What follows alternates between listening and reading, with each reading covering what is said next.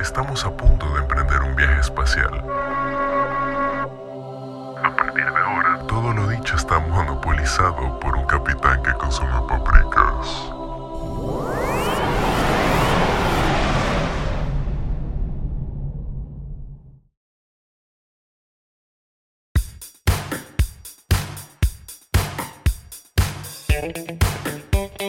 Los, humanos somos grandes simios. Pero compartimos un extenso conjunto de rasgos con insectos y primates. Estos fenotipos superpuestos entre humanos e insectos incluyen divisiones del trabajo, Intercambio extensivo de alimentos, estructura de colonias grupales. toma de decisiones colectivas y, Y cooperación cooperación social social compleja. Al mismo tiempo, Estas características, se han considerado responsables del éxito ecológico y evolutivo de ambos, insectos sociales y humanos. en comparación con otras formas de vida animal. Pero- a lo que vamos. Millones de cables de fibra óptica nos conectan con nuestras redes sociales, Amigos, seguidores. conocidos. Así, Así, que, que ¿por qué nos sentimos más aislados que nunca? podría tener algo que ver con el hecho de que ninguna de esas conexiones implica contacto humano físico.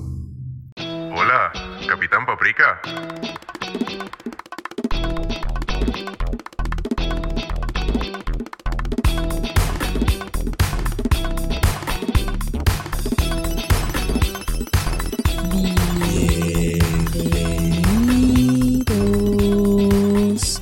Episodio 46. Del Capitán Paprika Podcast. ¿Quién les habla? María Alejandra Pinzón. Y José Colmenares en este super show increíble. Super show increíble desde la ciudad autónoma de Buenos Aires. Hemos estado viendo mucho Discovery Channel, así que, eh, bueno, como dicen, las cosas se pegan, ¿no? Jaja. Bienvenidos, bienvenidos al Capitán Paprika Podcast, un lugar donde hablamos de humanos, ciencia, internet y tecnología. ¿Por quién está verificada la información? Te Por pregunto. un capitán que consume paprikas. Así que yo ustedes la verificaría. Verifíquenla, pero siéntanse confiados en que acá hacemos lo mejor para darle ese plato bien caliente de información. y bien condimentado. A Capitán Paprika lo pueden seguir en las redes sociales, en Twitter como Paprikas Tweets, en Instagram como arroba Capitán Paprika. Los episodios del Capitán Paprika los pueden escuchar en iVoox, en Apple Podcast, en Spotify, en YouTube, en Google Podcast y en la página web. Que la página web es capitanpaprika.wixsite.com slash website. Ojo con eh, los medios por donde pueden escuchar al Capitán Paprika porque próximamente se viene, señores, cassette y vinilo. Exactamente. Así que nada, pueden escoger su plataforma favorita y a través de esa plataforma ustedes pueden escuchar al Capitán Paprika. Otra cosa importante, en la página no solo van a encontrar los episodios, también van a escuchar a la Paprika Blog. Bueno, no la van a escuchar porque las letras no se escuchan. A leer. Las letras se leen. a la Paprika Blogger, que de vez en cuando al Capitán Paprika le da por escribir sobre los temas que aquí se hablan. Entonces, bueno, nada, esto es una locura. Paprika escritora, ¿quién, quién lo habría dicho, no? ¿Quién lo habría dicho, vale? Pero Cosas bueno, ¿tú locas que pasan en este mundo. Bien, en este mundo loco que no sé qué es lo que está pasando. Y nadie lo sabe, nadie lo sabe, pero bueno, ¿por qué no vamos con, con un panorama? ¿Por qué no vamos con ver cómo se encuentra el planeta en este momento? A ver, Me parecía curioso, ¿no? Cómo, pues, en las últimas reuniones que ha tenido el presidente Alberto Fernández acá en la Argentina, siempre compara Suecia y Noruega, ¿no? Allá, por allá, por, por eh, eso es por África, sí, Bien lejos. bien lejos. En territorio, en cultura, en conocimiento y en avance. Así es, pero el caso es que siendo dos países escandinavos tan cerquita que se encuentran, pues están tomando todo el asunto de la pandemia bien distinto, en el sentido de que Suecia no está tomando tantas medidas restrictivas como lo está tomando el resto del mundo, como Noruega particularmente, su vecino, Suecia. Informaciones oficiales confirmaron que ya desplegaron el ejército vikingo para combatir el coronavirus. Bueno, no sé, eso, eso yo lo chequearía, pero el asunto es que en Suecia no están, no están tomando cuarentena obligatoria. Sí hay ciertas medidas de que, bueno, los Ujú. alumnos de secundaria y los universitarios no están yendo a clases para evitar contagio y tal, pero los de primaria y preescolar sí, la gente está trabajando, solamente que el gobierno confía en que la gente tome sus medidas de, de higiene. No estoy tan seguro por qué eh, confiarían tanto en algo tan delicado, porque realmente si tú comparas los números de Noruega con los de Suecia, en realidad en Suecia creo que han muerto como cuatro o cinco veces más las personas que han muerto en, en Noruega. O sea, el número es cinco veces más grande. Pero mm, es así como lo están tomando. Presidentes como Trump dicen que quieren hacer una inmunidad de rebaño. Eh, eso es como cuando un grupo de personas donde hay una enfermedad, donde hay una epidemia, pues esperan que la gente se autoinmunice, genere anticuerpos y así pues el virus, incluso personas que no estuvieron infectadas en un principio, sea muy difícil que se contagien. Igual Suecia dice que no, no está pasando eso, pero, Mm. pero bueno, la verdad es una locura. ¿Tú crees que en Venezuela, como ya, vi- ya vivió el chavismo, los venezolanos ya son todos inmunes a cualquier otra plaga? Sabes que yo pensaba eso, pero mm, creo que no. Creo que el chavismo es muy fuerte. Es como las cucarachas. No. El caso es que mm, eso es lo que está pasando por allá. Otro dato interesante, que viste que cada mes están haciendo como un bingo del apocalipsis. Eh, Mayo trajo abejas asesinas de Asia a Estados Unidos. ¿Qué te parece? Mm, me parece muy bueno, me parece muy bueno, muy en línea con la introducción y las abejas. Parecen Pokémones, la verdad, y sí. Pero es una locura. Eh, un poco más adelante, quizás, cuando estemos hablando de, de- de la gente y de la sociedad, te puedo hablar de cómo todo va relacionado ahora. ¿Qué podemos decir? Neuralink, Elon Musk, vivimos en una simulación. Mm, Pero... El problema es que nadie nos advirtió que Juan Luis Guerra en verdad nos iba a mandar a las avispas para que nos piquen. Al menos le hubiese dicho al gobierno norteamericano como que mira, no es una solo una canción, es real. En algún momento les vamos a mandar a las avispas para que los piquen. Escucha algo loco. Yo no sé si, si en un episodio anterior lo mencioné, pero está el caso de las abejas asesinas que se crearon en Brasil. Sí, no recuerdo si lo había mencionado, pero repito el cuento en el caso de que lo haya dicho antes. Resulta que querían hacer una mm, especie de abejas que produjera más miel. ¿Ok? Y que fuese más controlable, más doméstica, que por ahí le podías poner una correa, le podías poner nombre, tal. El asunto fue que mezclaron abejas americanas con abejas africanas y salieron esta especie de abeja mutante virus T Resident Evil que se escapó de los laboratorios de Brasil y pobló todo el continente y fue una locura. Creo que el asunto del- Claro. de estas abejas asesinas va por ese lado, de las de Asia. Pero bueno, vamos a ver qué nos depara este maravilloso apocalipsis. Ujú, ¿Quién sabe? Un ejército de abejas. Si Stalin quería hacer un ejército de monos, ¿quién quita que por ahí alguien quiera hacer un ejército de abejas? Pero por supuesto. Hablando de abejas, según un estudio de National Academy of Science, oh, oh my god, this is so professional. This de Estados Unidos, eh, efectivamente lo- los humanos comparten conjunto de rasgos con insectos y con, con primates. Y uno de ellos, interesante, lo decíamos en la introducción, es, es los fenotipos que resultan en división de trabajo, inter- intercambio de alimentos, estructuras de colonias grupales, toma de decisiones colectivas y cooperación social y compleja. ¿Qué sucede? Si las sociedades nos organizamos como las abejas y como un panal, en el que toda una estructura jerárquica funciona por conexiones físicas, no, no vamos a irnos a las conexiones de redes porque eso sería muy relativo, pero si el humano necesita contacto con las otras personas para funcionar como sociedad, ¿cuáles son las implicaciones que esto podría tener eh, en los individuos? Y no solo por, la, no solo por el confinamiento, no solo por el coronavirus, en el Capitán Paprika lo venimos hablando muchos episodios atrás, el efecto de la tecnología, el efecto del individualismo, es decir, el coronavirus fue un catalizador a todo lo que en realidad se predijo que podría ser un futuro cercano. ¿Qué implicaciones puede tener esto? El saber popular asegura que la tecnología nos, están con- nos está convirtiendo en seres solitarios y que incluso, o sea, ¿cómo, ¿cómo nos estamos convirtiendo en seres solitarios si en teoría deberíamos estar más conectados que nunca con la tecnología? Yo creo que la tecnología, más allá de, de juntarnos, yo creo que sirve más para la distancia. El asunto es que nos estamos agarrando más como sociedad de, de la tecnología que, que pues del- de, ese sentido de comunidad y de, Ujú. de apoyo físico. Porque lo mismo que hemos hablado sobre todo de estas generaciones nuevas, co- ¿cómo es que? Orientando con las generaciones nuevas, con la verdadera.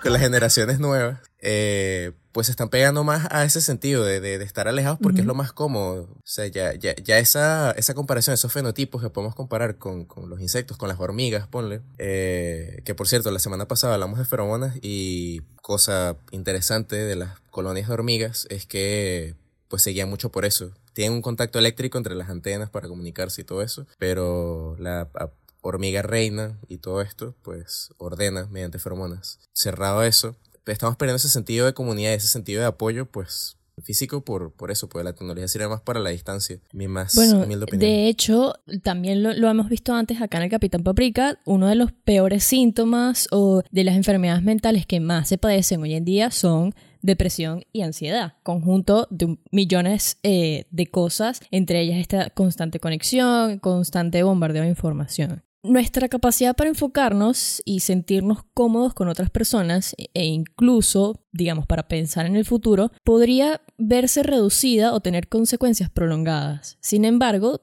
también podríamos eh, sentir un instinto de supervivencia. Y aquí te, te, debato un poco lo que decías del sentido de comunidad, porque eh, el deseo de sobrellevar la situación, eh, este deseo de supervivencia por un problema en común se encausa en, esto de ayudar al vecino. Esto según un artículo del New York Times, se lo vamos a dejar en la bibliografía. Por ejemplo, todos los estudios del síndrome respiratorio agudo, el ébola y la gripe porcina registraron niveles máximos de ansiedad en su momento, pero también revelaron el aumento de las conductas enfocadas a recuperar el sentido de la autonomía y el control. Es decir, las personas reportaron trabajar en sus hábitos alimenticios, de higiene o leer más noticias. Puede que por un lado esta distanciamiento social y el hecho de que cada quien esté en su casa esté, en, esté resultando en una preocupación por el bien común, ¿o no?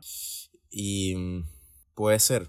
Yo lo que te digo, yo lo que creo, sintetizando un poco esta idea de, enfermedades mentales, lo que se está padeciendo con toda esta locura, es que, mm, o sea, tanto como pueden haber cosas, y eso es, es algo en lo que coincidimos los dos, tanto como pueden haber cosas buenas, pueden haber cosas malas. Y así como hablamos la semana pasada de con todo esto de la cuarentena, de que si seremos los mismos y todo eso, nos estamos espiando unos a otros, se ven conductas raras, conductas eh, nocivas, o sea, en, sociedad, en comunidad, de que quieren evitar que médicos vivan en edificios, o sea, como que agarra tus cosas y vete porque nos puedes infectar a todos. Y yo creo que me inclino más quizás por el lado de querer evitar problemas o quizás por el lado de, de estar preparado ante cualquier cosa. Eh, por el lado de ver lo negativo de eso y lo negativo de todo esto.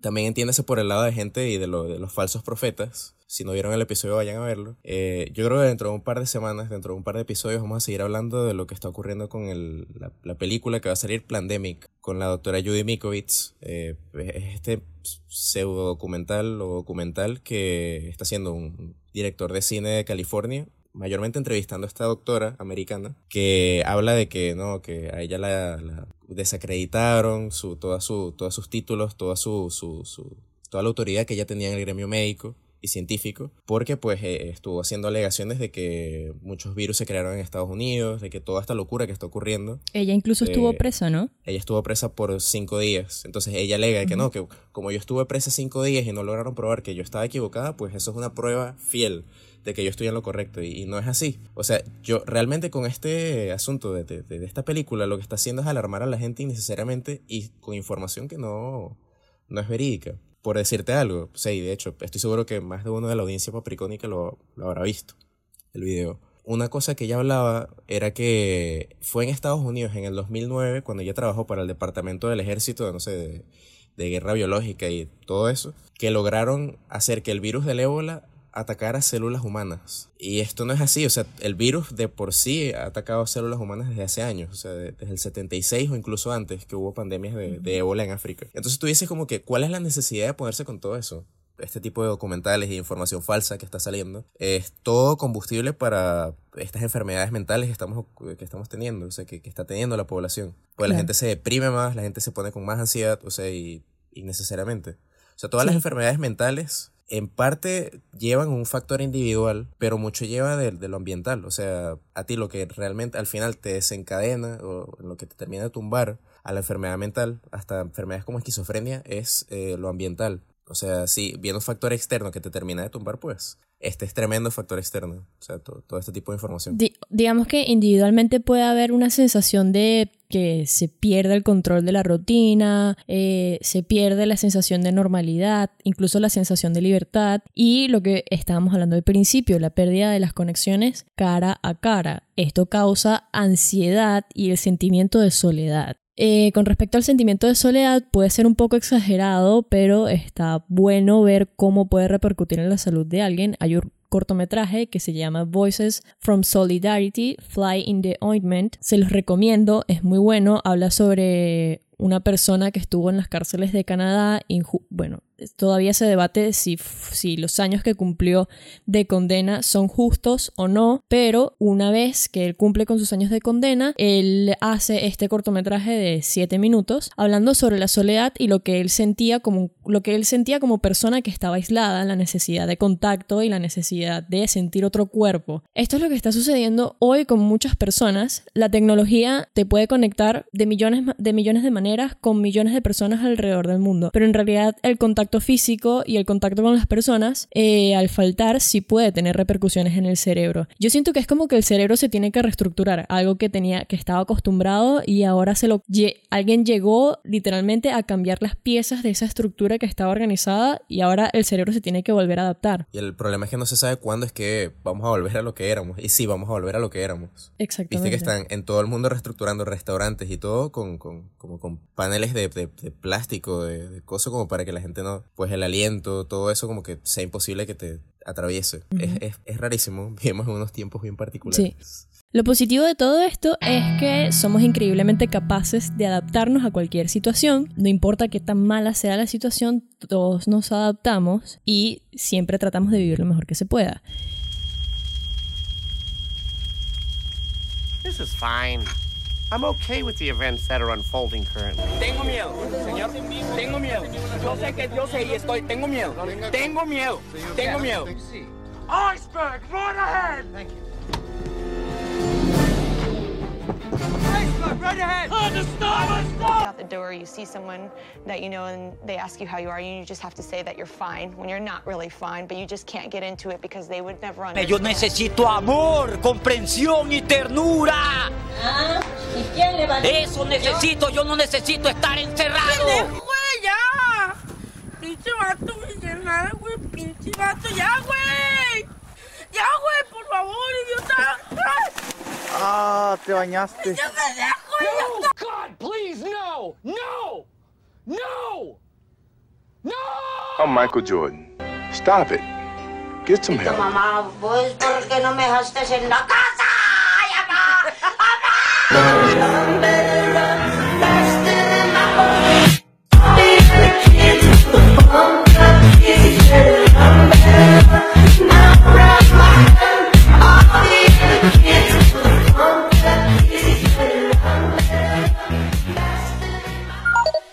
Fue otro viaje espacial del Capitán Paprika. No olvides seguirnos en sus redes sociales, en Instagram, Capitán Paprika, y en Twitter, Paprika Tweets. También visita su página web, capitánpaprika.wixsite.com slash wixsite